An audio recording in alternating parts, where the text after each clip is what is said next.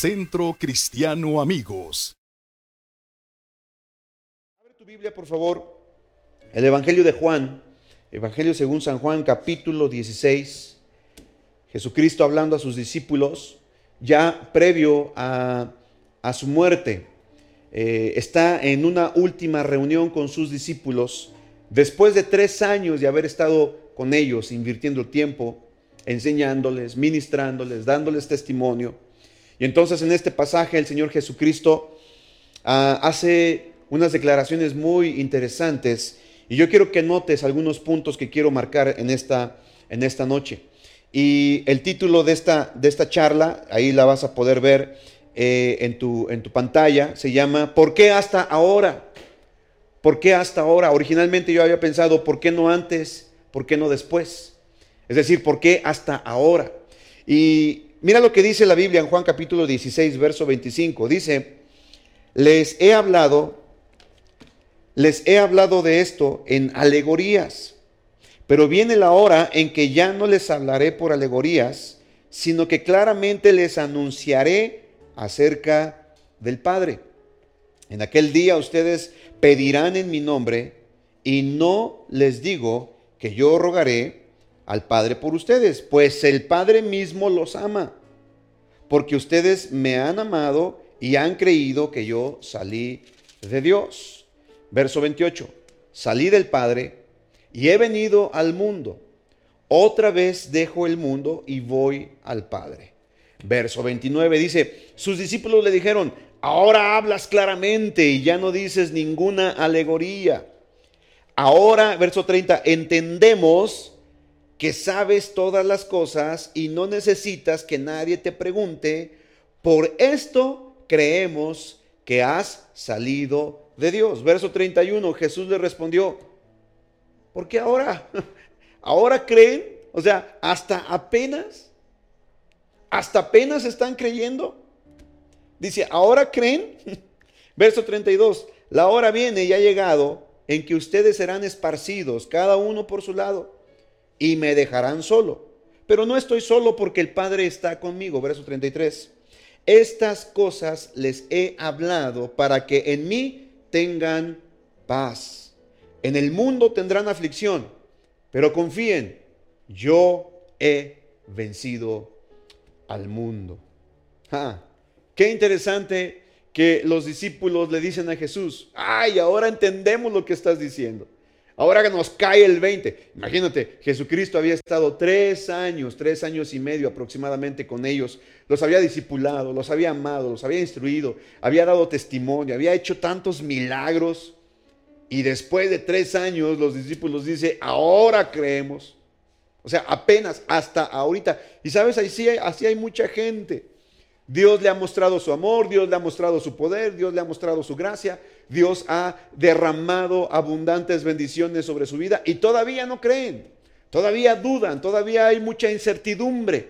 ¿Y sabes por qué es esto? Por causa de la aflicción, por causa de los problemas y por causa de las luchas constantes del ser humano. Muchas veces, amados, amada familia, las luchas, los problemas, las aflicciones, las preocupaciones ahogan las palabras de Dios en nuestra vida. La Biblia dice que producen espinas, dice la palabra de Dios, que la palabra, eh, eh, en Mateo capítulo 13, el, sembrador salió a sembrar, dice, y una parte de la palabra cayó entre espinos y los espinos eh, crecen y ahogan la palabra. Y muchas veces tú y yo permitimos que ese tipo de espinos se levanten en nuestra vida, en nuestra mente y en nuestro corazón y ahoguen la palabra que hemos recibido de parte de Dios. Los discípulos habían estado con Cristo tres años y hasta apenas, justo antes de que entregaran a Cristo para ser sentenciado, ser acusado y ser crucificado, apenas habían entendido que era el Hijo de Dios. Y ni aún así, porque después, más adelante, dice que lo abandonan. Mira, en el verso 33 encontramos, en la nueva traducción viviente dice, estas cosas os he hablado para que en tengáis paz. Bueno, es, eh, en la Reina Valera, dice, en el mundo tendréis aflicción. La palabra para aflicción, escúchame, significa una presión aplastante. Una presión aplastante.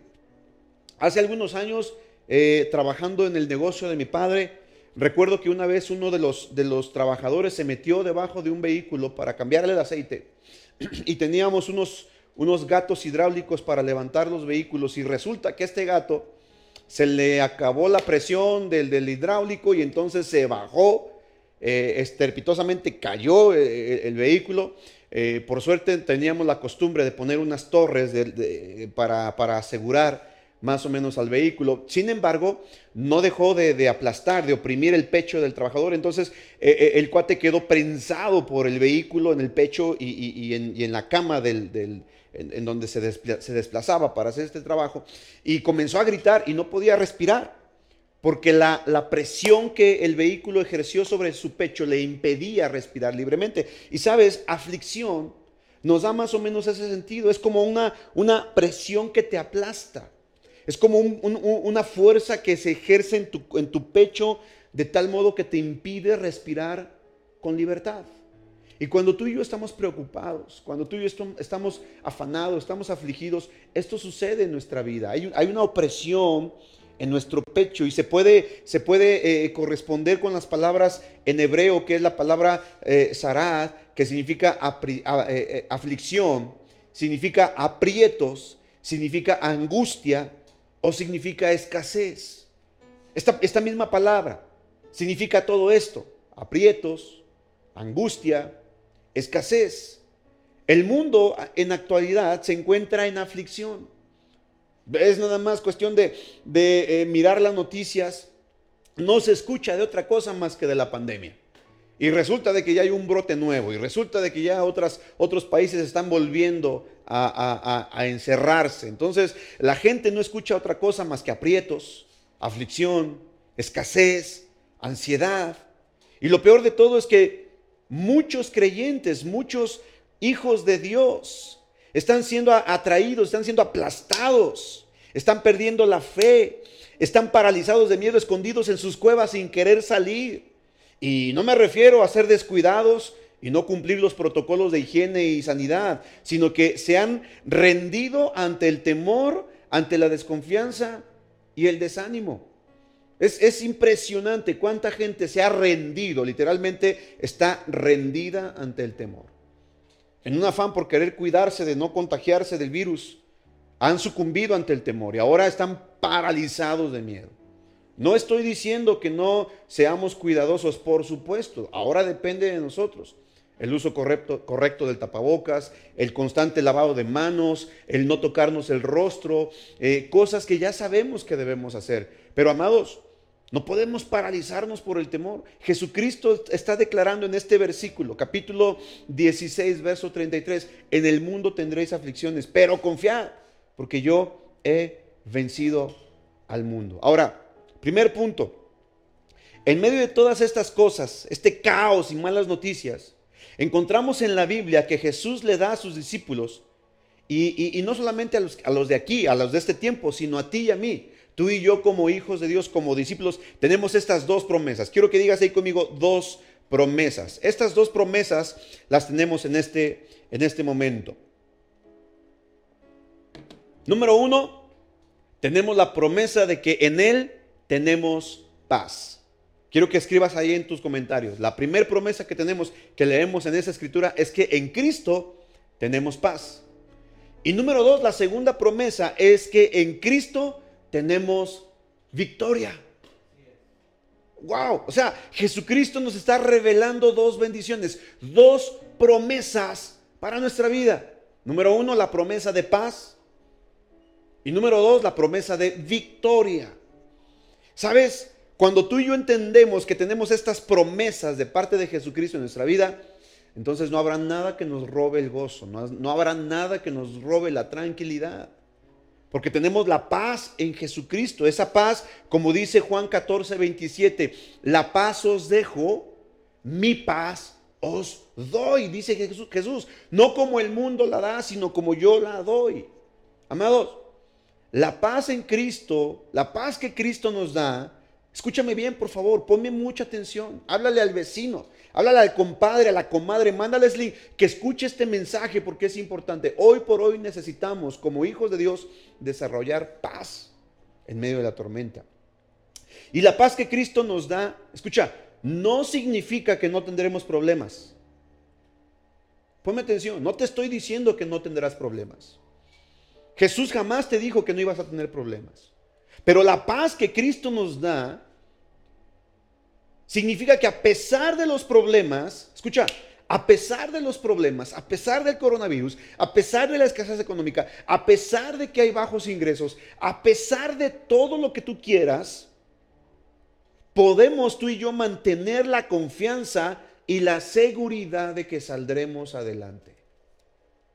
Ese es el tipo de paz que Cristo nos ofrece. No, no es una utopía, amado, créemelo. ¿Sabes por qué? Porque la paz no la encuentras en un lugar. La paz no te la da la cantidad de dinero que tengas en el banco. La paz no te la da tu casa que ya la hayas pagado. ¿Sabes? La paz es un estado de pensamiento. Tú guardarás, dice la Biblia, en perfecta paz el pensamiento de aquel que en ti persevera.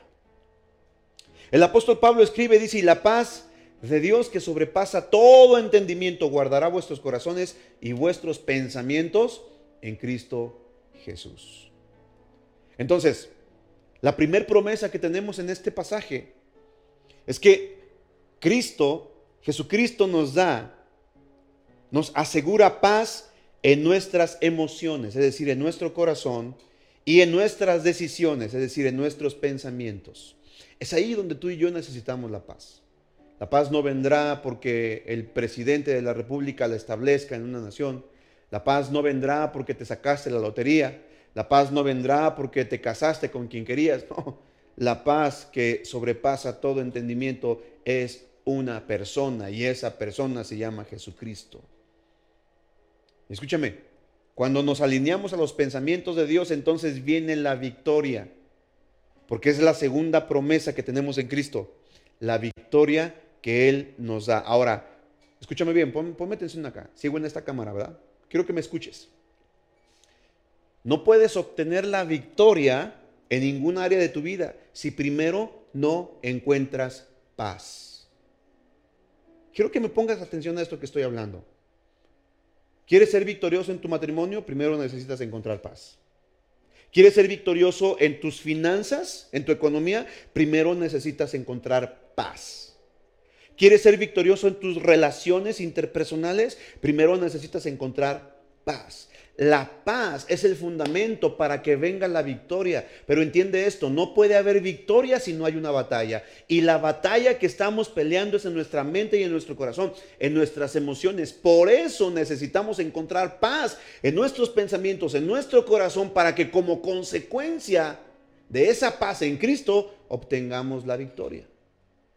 No podrás jamás tener victoria en ningún área de tu vida si primero no has desarrollado paz. No sé si me estoy explicando. No sé si queda claro. Ahora, qué interesante, porque la victoria que tú y yo tenemos fue ganada por Cristo Jesús en la cruz de Calvario. Escucha, ponme atención, lo voy a decir al final, pero quiero adelantarme a esto. Jesucristo ganó la victoria, ganó la batalla.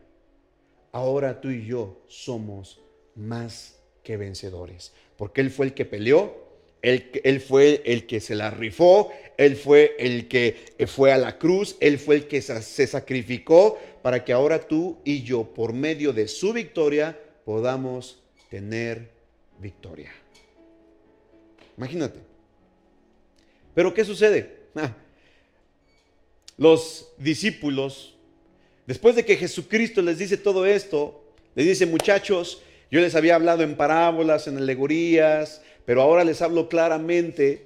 Y, los discípulos dicen, ah, ahora entendemos, ahora nos cae el 20. Y Jesús les dice, mira, Jesús les dice, ¿ahora creéis? O sea, apenas, ahora, hasta ahorita están decidiendo creer.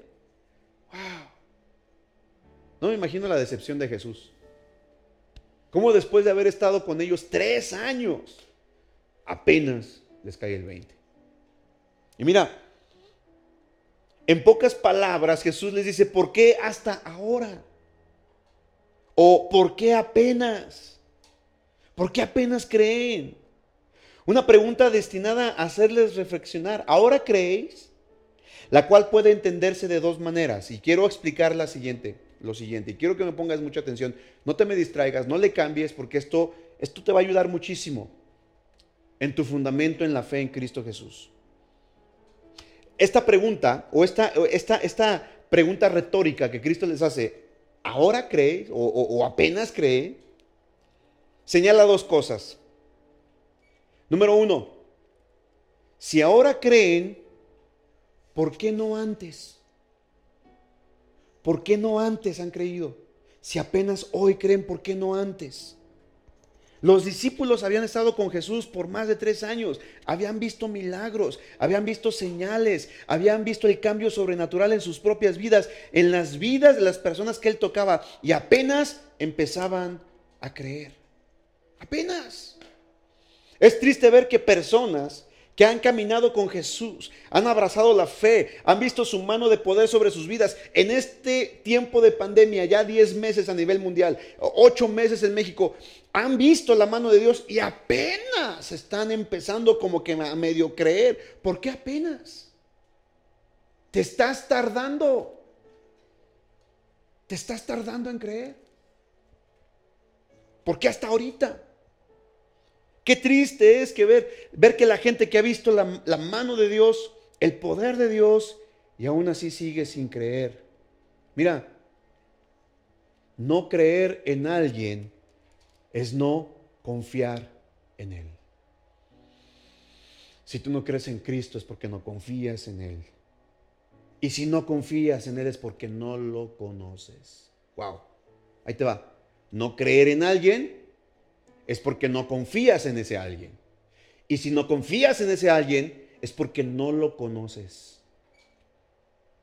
Yo no puedo darle a un desconocido las llaves de mi casa. No lo conozco. ¿Cómo se lo... No confío en él. ¿Me sigues? Entonces, si no confío en él, pues no le voy a dar. ¿Por qué? Porque no lo conozco. La gente que no ha confiado en Cristo, simple y sencillamente no le conoce. Y tú y yo debemos de desarrollar conocimiento de Jesucristo. Entonces, el primer punto es, ¿por qué apenas? ¿Por qué no antes? ¿Por qué hasta ahorita?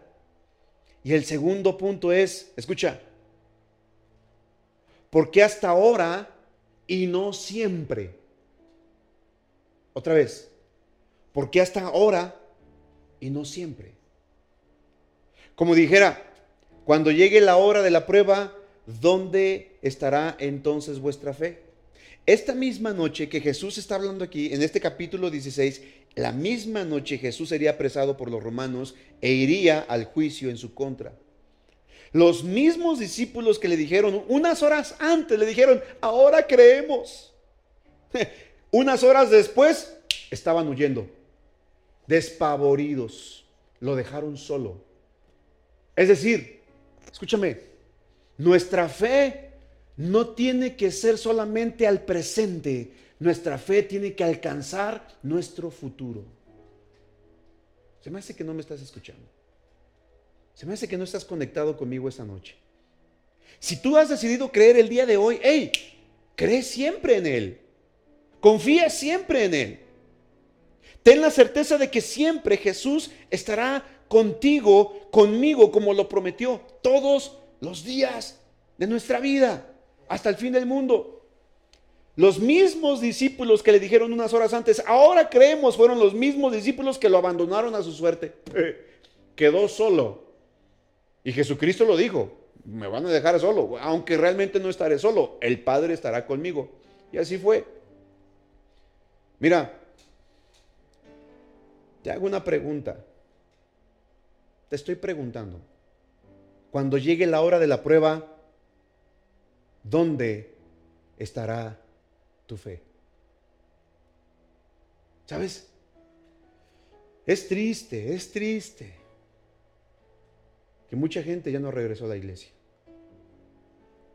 Mucha gente en medio de la prueba ha preferido ya no regresar. Y no me refiero a aquellas personas que se han conectado por Facebook, que están aquí hay muchas familias que por su propio bienestar, porque son vulnerables, no significa que tengan falta de fe, créanme lo que no, y yo les animo a que sigan conectándose por este, por este medio.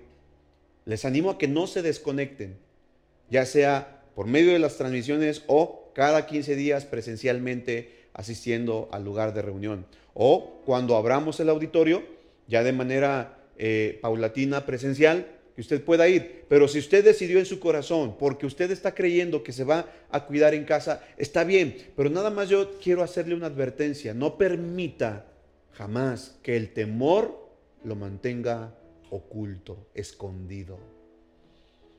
Hay promesa de paz y promesa de victoria en Cristo Jesús. Pero mira, los discípulos después, unas horas después, salen despavoridos, se van y dejan a Jesús a su suerte. Entonces, cuando llegue la hora de la prueba, ¿en dónde estará tu fe? ¿Sabes? Los discípulos debieron de haberse quedado para ser testigos del juicio de Cristo, de la sentencia de Cristo, de cómo Jesucristo respondió ante las acusaciones, pero no. Ellos se fueron huyendo. Lo peor que le puede pasar, escucha, ponme atención a esto. Ya estoy terminando. Porque lo peor que le puede pasar a una buena causa, lo peor que le puede pasar a una buena causa, no es la persecución de sus enemigos, sino la deserción de sus amigos. Uh, wow. ¿Sabes? La iglesia de Jesucristo no solamente es una buena causa. La iglesia de Jesucristo es el modelo, es el diseño por el cual Dios decidió bendecir a la humanidad. La iglesia es el cuerpo de Cristo. ¿Qué significa esto? Que la iglesia es el medio por el cual el ministerio de Jesús sigue funcionando en la tierra. Es más que una buena causa. ¿Y sabes qué es lo más triste hoy por hoy en las iglesias? Que mucha gente no es, no es lo más triste, no es que los enemigos se levanten a atacarla. Mira, se han levantado. Eh, que el nuevo orden mundial, que el comunismo, que aquí en nuestro país quieren eh, implementar leyes en donde nos prohíban incluso la libre, libre eh, la libertad de expresión y de religión. Pero eso es natural, eso es normal. Siempre se van a levantar los enemigos en, en contra de las buenas causas. Pero lo peor que le puede pasar a una buena causa es la deserción de sus amigos. Hoy estoy hablándote a ti que eres parte de la iglesia. No sé si eres parte de esta iglesia o si formas parte de alguna iglesia, pero quiero animarte en el nombre de Cristo Jesús. No desertes. No te conviertas en un desertor. Te estoy hablando. Sí, a ti, a ti que me estás viendo ahí. No desertes, porque la iglesia es el cuerpo de Cristo y tú eres parte de ese cuerpo. Y lo peor que le puede pasar a este cuerpo es que los miembros deserten. Ahora, por último, el verso 33. Mira lo que dice. Ya para terminar. Estas cosas les he hablado para que en mí tengan paz. ¿Para que en mí tengan qué? Paz. Dice, en el mundo tendrán aflicción, pero confíen, yo he vencido al mundo. Yo he vencido al mundo. ¿Qué significa esto? Escucha, esto significa que la victoria de Cristo, la victoria de Cristo es el triunfo del cristiano. Otra vez, la victoria de Cristo es el triunfo del cristiano. Y si tú eres hijo de Dios, nacido de nuevo, no estoy hablando de una religión, perdóname, pero no te estoy predicando religión, te estoy hablando de Jesucristo. Si tú has nacido de nuevo, entonces te conviertes en cristiano. Y cuando tú eres cristiano y entregas tu vida a Cristo, entonces la victoria de Cristo se convierte en tu triunfo.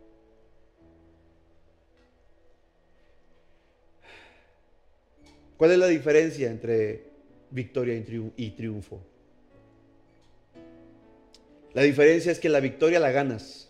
Escucha, ponme atención acá. Cuando eso termino. con esto estoy terminando. La victoria la ganas y el triunfo lo celebras. Hmm. Nadie puede celebrar un triunfo si primero no tiene una victoria. Te estoy hablando, iglesia, amada. Tú y yo tenemos en este tiempo de pandemia celebrar nuestro triunfo. El triunfo que tenemos por medio de la victoria de Cristo Jesús en la cruz del Calvario.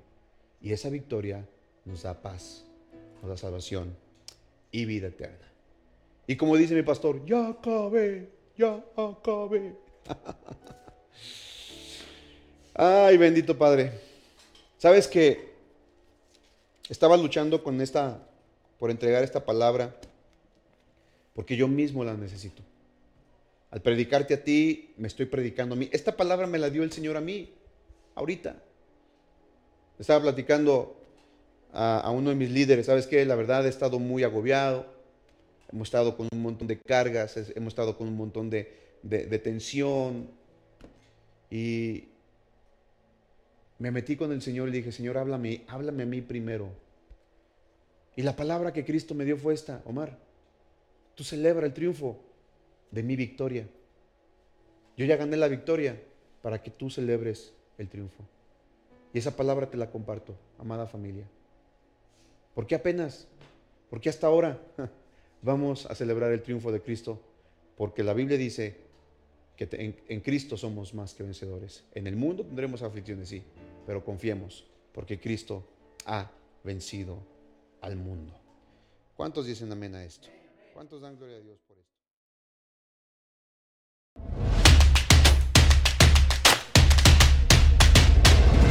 Centro Cristiano Amigos.